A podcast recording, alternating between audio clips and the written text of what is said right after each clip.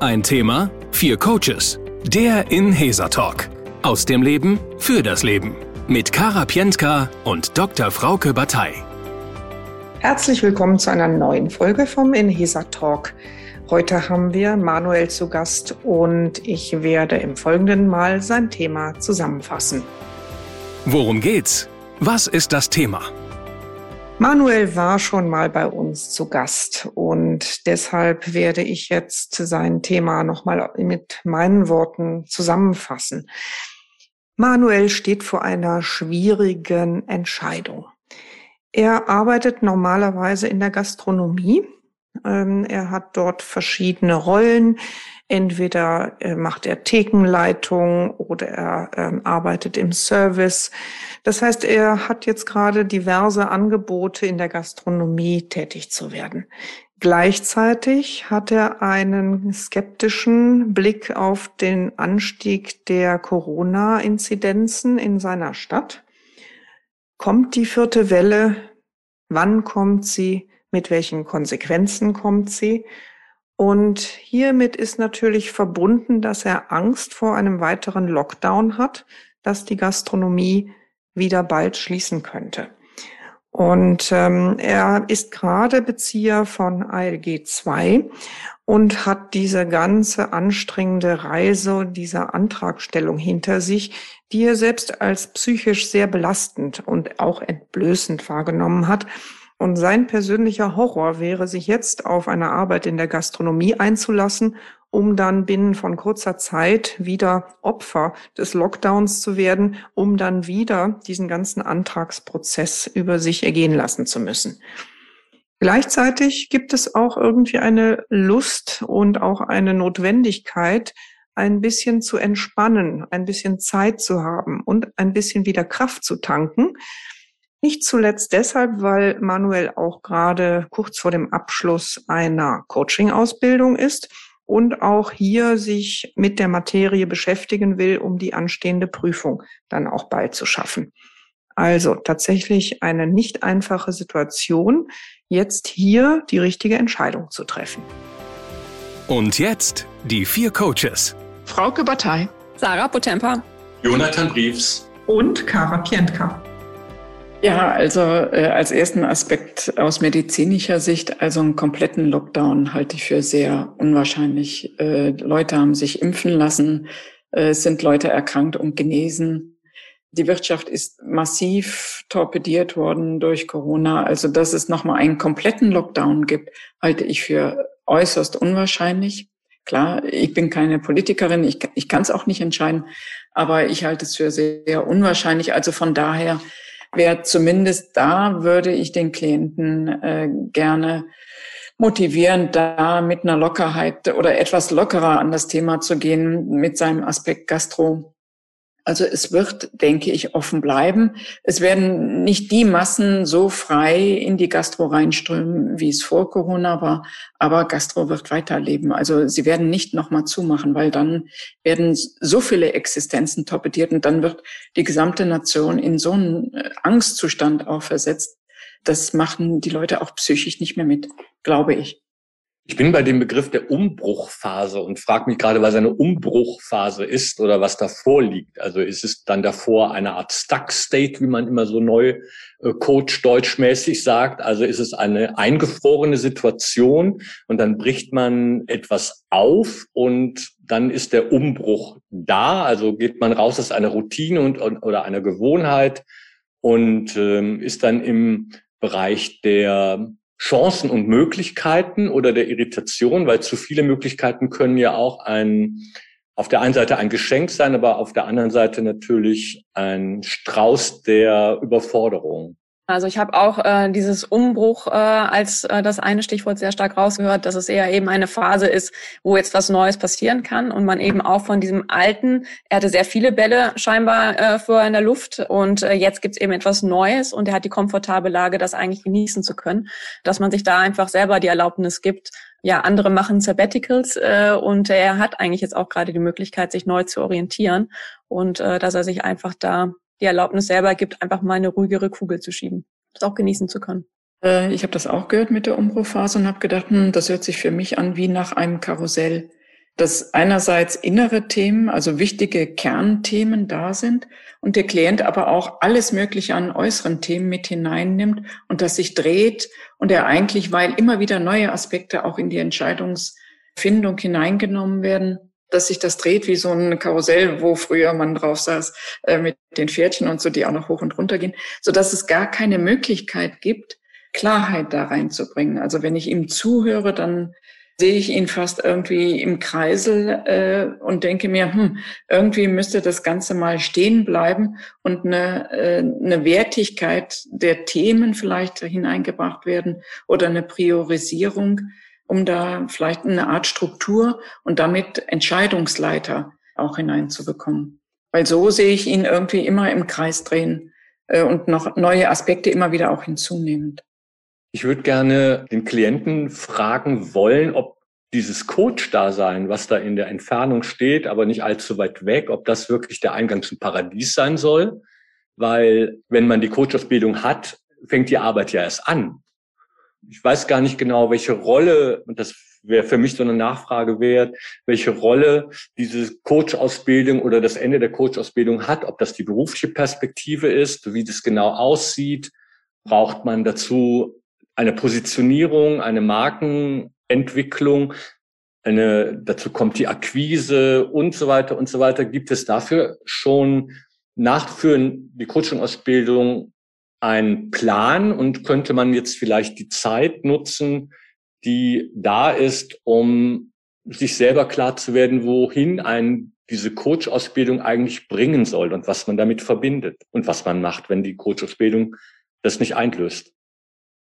Ja, mir kommt es auch ähm, dieses Thema so, wo, wo möchte er mittelfristig hin? Also ich, ich, mir kam jetzt noch der Gedanke auf, dass ich erlebe, dass es manchmal sehr sinnvoll sein kann, äh, sich zu fragen, in welch, über welche Zeiträume spreche ich eigentlich, wenn ich gerade mich ambivalent fühle. Weil manchmal hilft es schon, sich klar zu machen, dass ganz bestimmte Themen Übergangsthemen sind. Oder dass wenn ich weiß, dass es wirklich eine langfristige Perspektive ist, dass ich dann eben weiß, okay, wenn ich äh, vorhabe, mir zum Beispiel eine Selbstständigkeit aufzubauen im Bereich Coaching, dann steht das Ziel und dann weiß ich irgendwie, vielleicht mache ich eben übergangsweise auch noch Gastro. Oder habe ich eine sowohl als auch Perspektive. Also möchte ich sowohl Gastronom sein auf meine Art, als auch Coach sein oder vielleicht gibt es ja auch etwas, wo es äh, zusammengeführt wird. Also ich glaube, dass es auch nochmal Sinn macht, in dieser Phase sehr stark über dieses Ziel, über diese Zielbilder nachzudenken und zwar in mittelfristig und auch langfristig, und eben genau mit diesem, ähm, mit diesem flexiblen Modellen. Also was ist, wenn das eine vielleicht sich stärker entwickelt? Was, was macht dann das mit dem Gastro, also wenn Coaching zum Beispiel wirklich sehr, sehr gut anlaufen würde? Wie würde er dann vielleicht mit der Gastro umgehen wollen? Oder angenommen, er sagt ja, es gibt verschiedene Gastro-Optionen. Vielleicht ähm, gibt es ja auch eine Gastro-Option, wo er plötzlich merkt, wenn er drin ist, das Team funktioniert gut, die Kundschaft äh, ist, ist richtig klasse und er blüht auf. Und das äh, auch da finde ich die Variante sein kann, was macht er dann mit dem Pflänzlein äh? Also äh, sich da verschiedene Szenarien und auch Timings mal hinterzulegen. Ich könnte mir vorstellen, dass dann äh, eine größere Ruhe reinkommt. Man könnte ja auch mal fragen, was er denn, wenn er denn die Coach-Ausbildung fertig hat, seinem Klienten raten würde, was der tun würde in der Situation, in der er sich gerade persönlich selber befindet. Das, äh, solche Perspektivenwechsel sind ja manchmal auch ganz interessant. Ich würde den Gedanken gerne aufgreifen von Jonathan, insbesondere auch im Hinblick, dass er gesagt hat, er ist eher genervt von sich selbst, ähm, welches Bild er da eigentlich von sich hat und welchen Anspruch der ja an sich selber hat, wie schnell er sich entscheiden muss, wie schnell er da jetzt schon ein klares Bild von seiner neuen Rolle haben muss und ähm, wie seine Zukunft aussieht, dass er da auch eben entspannter dran geht und sich eben jetzt die Zeit nimmt, äh, um das Bild eben klarer zu machen, äh, wie möchte er dann in Zukunft ähm, ja sein Leben gestalten und sein Arbeitsleben. Den Gedanken, Sarah, von dir würde ich gerne aufgreifen, dieses sich, äh, du hast eben auch schon gesagt, sich erlauben, vielleicht auch sich die Zeit zu nehmen und das in Ruhe zu machen. Mir kommt auch noch mal in den Sinn, ob es vielleicht sein kann, dass er jetzt sich die nächsten vier Wochen mal wirklich nur um seines, seine Lebensqualität kümmert. Und den Genuss und das Schöne und die Ruhe und die Erholung, das, was ja, glaube ich, vorher offensichtlich nicht so stark in seinem Leben war, also aus Coaching-Perspektive wissen wir, dass wenn Menschen wirklich in ihre Kraft kommen, dass sich manchmal ähm, die Türchen dann öffnen, vor, denen man vorher mit viel Energie steht und meint, mit Druck und so weiter irgendwie die öffnen zu müssen. Und äh, dass es vielleicht wichtig ist, den Druck rauszunehmen und mal tatsächlich in die Selbstpflege zu gehen, aber ganz bewusst und auch für eine ganz bestimmte Zeit und dann mal zu gucken, was für Impulse dann kommen. Ob es dann der Impuls ist, äh, jetzt auch sich für die Gastro entscheiden zu können oder ob es der Impuls ist, dann auch erstmal doch sich nochmal Zeit zu nehmen. Also ja, mal eine, eine Einkehrwoche, Self-Care-Woche, Wochen auszurufen, ganz bewusst. Ein Aspekt, den der Klient ja auch angesprochen hat, war diese, dieses Genervtsein von diesen, den Antrag stellen und all diese Sachen dann nachliefern zu müssen. Und ich frage mich, äh, also ich kenne es von mir selber, wenn man das erste Mal einen Antrag, egal in welcher Art, ausfüllt und dann 25.000 Sachen abgefragt werden, dass ich sage, oh nee, bitte nicht. Dann aber, wenn es Sachen sind, die sich wiederholen auch, dass das dann der Zugang dazu schon viel leichter ist, weil ich ja schon weiß, was gefragt wird, was abgefragt wird. Und vielleicht auch im Hinblick auf, wenn ich mich wirklich frage, mh, hm, wenn ich jetzt vielleicht eine Gastrostelle annehme und dann das vielleicht doch nicht funktioniert oder mir vielleicht nicht gefällt und dann nochmal diesen Antrag äh, stellen muss, ob ich nicht vielleicht auch diesbezüglich, um da nicht in so einen Widerstand zu gehen und diesen Widerstand mich von der Endentscheidung abhaltend, den abbaue, indem ich vielleicht schon prospektiv sage, ja gut, sollte der Antrag nochmal gestellt werden müssen, weiß ich, ich muss diese und diese Nachweise liefern und da jetzt schon mal Sachen beiseite legen, wenn wenn die Sachen auf mich zukommen oder so. Und das eigentlich schon mal indirekt mir leichter machen kann für die Zukunft. Also ich glaube, ähm, was aber gleichzeitig passiert bei einem Antrag mit Arbeitslosengeld 2, und das kenne ich aus einigen Gesprächen von ähm, Menschen in meiner Umgebung, ist eine Entwertung der eigenen Person. Und es geht nicht nur darum, Formulare vollständig auszufüllen, sondern was da passiert, ist, dass da ein Raster aufgelegt wird auf die Lebensgeschichte, die man bisher gelebt hat. Und die meisten Menschen, und so wie ich Manuel verstehe, hat er eine sehr individuelle Art und Weise der beruflichen Definition oder Qualifikation oder Definition gewählt und erlebt sich auf der einen Seite als unglaublich energetisch. Das heißt, er ist, äh, macht eine Coach-Ausbildung, arbeitet in Cafés, ist gefragt, hat andere Projekte und so weiter. Und das ist Lebensqualität, das ist Know-how, das ist Expertise. Wenn du dann aber damit in die Arbeitslosengeld 2 Maschinerie gerätst, spielt das alles keine Rolle mehr. Weil du dann oft durch ein Raster fällst, wo du bestimmte Kriterien erfüllst und die werden beinhart abgefragt und dann ähm, entsteht so etwas, und das höre ich halt immer wieder, leider eine Entwertung. Das Problem ist, dass man das nicht an sich ranlassen darf. Das ist ein, ein Mechanismus, ein Raster, den das Sozialministerium aufgelistet hat, was vielleicht auch nicht mehr zeitgemäß ist, weil es an der Lebensrealität vieler Menschen vorbeigeht. Trotzdem macht es was mit einem. Und kann in den Gesprächen, die ich bisher geführt habe mit Menschen, die in diese Maschinerie geraten sind, nur raten, sie das nicht persönlich zu nehmen. Das klingt immer so leicht, aber es hat mit dem eigenen Leben nichts zu tun und das, was sie da bewerten, hat auch nichts mit der eigenen Kompetenz und Expertise zu tun. Und ich glaube, dass es ganz wichtig ist, auch für den Zukunft, für die ähm, Arbeit als Coach, dass, ähm, weil da kann es immer wieder passieren, ähm, dass man auf Menschen trifft, die diese Erfahrung gemacht haben. Und da hat Manuel natürlich jetzt eine Erfahrung, die er ähm, benutzen kann, um die Leute zu stärken. Und ich glaube, das ist ja das, was mit ähm, Coaching vor allen Dingen auch gelingen soll. Empowerment. Wow, das inspiriert mich jetzt sehr, äh, Jonathan, was du sagst, äh, weil ähm, wenn man es jetzt mal so betrachtet, dann läge jetzt hier wirklich eventuell eine echte Wachstums, eine persönliche Wachstumschance vor. Ne? Also dieses, was du gerade gesagt hast, mit dem nicht persönlichen, also jetzt haben wir ja gerade nur diesen einen Ausschnitt, aber der steht vielleicht für vieles. Also sich selber, also Stichwort Individuation, äh, der, der Begriff von C.G. Jung, also den ganz eigenen Weg selbstbewusst zu gehen. Und ähm, wenn man es jetzt mal wegnimmt von, von dieser ähm, Arbeitslosengeld-Thematik, dann liegt ja jetzt die Chance vielleicht drin, dass Manuel ja wirklich äh, noch mehr seinen eigenen Weg wirklich mutig, unerschrocken geht. Und das würde auch vielleicht ähm, erklären, warum er im Moment in so einer Art Wachstumsschmerz drin ist, also warum er sich selbst auch gerade das Leben nicht so leicht macht, denn das ist typisch dafür, dass er da gerade ja in der in der Phase der der Verpuppung des Schmetterlings ist äh, und da äh, wird jetzt gerade ganz viel zur Reife gebracht. Und wenn es wirklich gut läuft, wenn er diesen Moment jetzt für sich gut fasst, dass er dann wirklich als jemand Neues die Flügel ausbreiten kann, äh, egal wo der Weg hingeht, sondern einfach mit einer ganz bestimmten ihm eigenen manuell äh, Stärke. Ja, ich denke auch überspitzt könnte man sagen, es könnte auch eine Chance sein, freier den Weg zu gehen und ganz individuell und sich von Bewertung und dem Ganzen zu befreien und einfach sagen, ich gehe meinen Weg und ja, wenn auch sicherlich sehr unangenehme Situationen auf einen zukommen, und trotzdem ist es eine Chance. Also ähm, Perspektivenwechsel.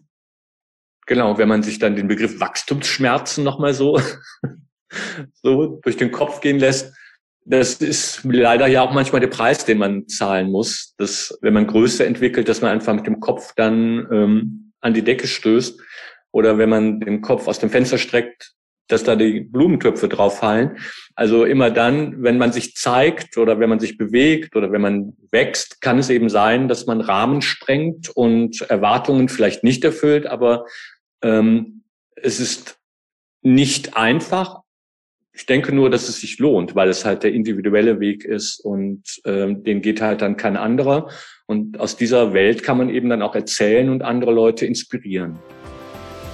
Was war interessant? Was war hilfreich?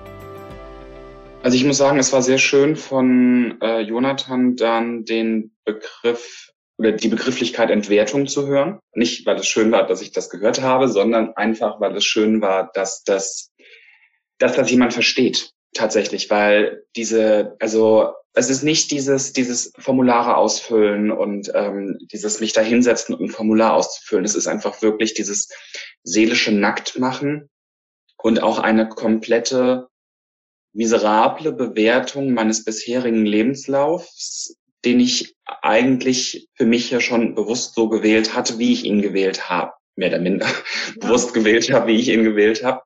Und dann mit Anfang 30 dann zu hören, dass mein Leben, wie ich es bisher gelebt habe, im betriebswirtschaftlichen Sinne nichts bringt. Das ist natürlich eine sehr sehr, sehr schwere Kost. Mit dem Wachstumsschmerz muss ich auch sagen, bin ich auch sehr angetan von der Idee tatsächlich, das zu nutzen.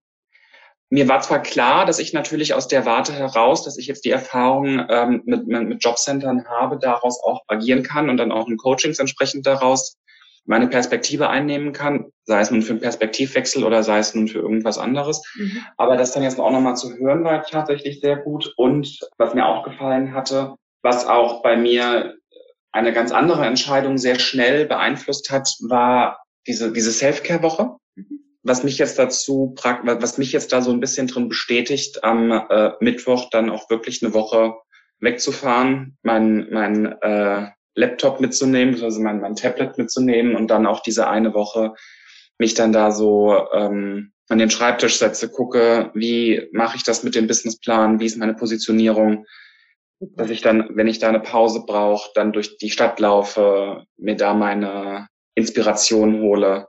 Ja, und was ich auch sagen muss, was ich auch sehr, sehr, sehr schön von, von Frauke fand, war einfach auch nochmal diese medizinische Sicht mit dem Lockdown, weil ich merke tatsächlich, dass ich da eine, eine ganz für mich schon ungesunde Angst entwickle, überhaupt länger als zwei Wochen irgendwas zu planen. Ja, ja. Also ich meine, ich bin immer noch nicht, dass ich jetzt einen im September anstehenden Berlin-Aufenthalt geplant habe, ähm, weil ich einfach tatsächlich mit so einer großen Lähmung das sehe. Und da war es einfach schön, auch nochmal dann diese medizinische Perspektive zu hören und die aus medizinischer Sicht zumindest stehende Unwahrscheinlichkeit. Wie das dann politisch abläuft, ist ein ganz anderes Thema. Ja, das stimmt. Ja, wunderbar, Manuel. Äh, das äh, freut uns natürlich, dass du äh, aus dem Blumenstrauß dir ein paar Blüten rausnehmen konntest. Und äh, ja, dann würde ich sagen, verbleibt mir und uns, ich glaube, die Kollegen kommen gerne nochmal dazu, nur dir wirklich erstmal eine schöne Self-Care-Woche äh, zu, zu wünschen und wirklich eine ganz gute Zeit und äh, ja, bei allem, was du tust, viel Erfolg und viel Freude. Vielen Dank, dass du dabei warst. Vielen Dank. Dankeschön. Das war der Inhesa Talk. Wenn es dir gefallen hat, würden wir uns sehr freuen, wenn du uns weiterempfehlst. Vielleicht magst du uns eine Bewertung auf iTunes hinterlassen oder auch gerne einen positiven Kommentar. Du findest uns außerdem auf unserer Website www.inhesa.de. Hier findest du viele Informationen rund um unseren Ansatz und du kannst dich auch informieren über die Hintergründe von uns für Coaches. Du kannst dich auch gerne mit Inhesa verbinden über Facebook, Instagram oder LinkedIn. Falls du selber mal Gast sein willst mit deinem Thema, bewirb dich gerne mit einer kurzen Mail an podcast.inhesa.de. Alle Links findest du auch in den Show Notes. Wir freuen uns schon auf die kommenden Folgen und hoffen, dass du heute für dich was mitnehmen konntest.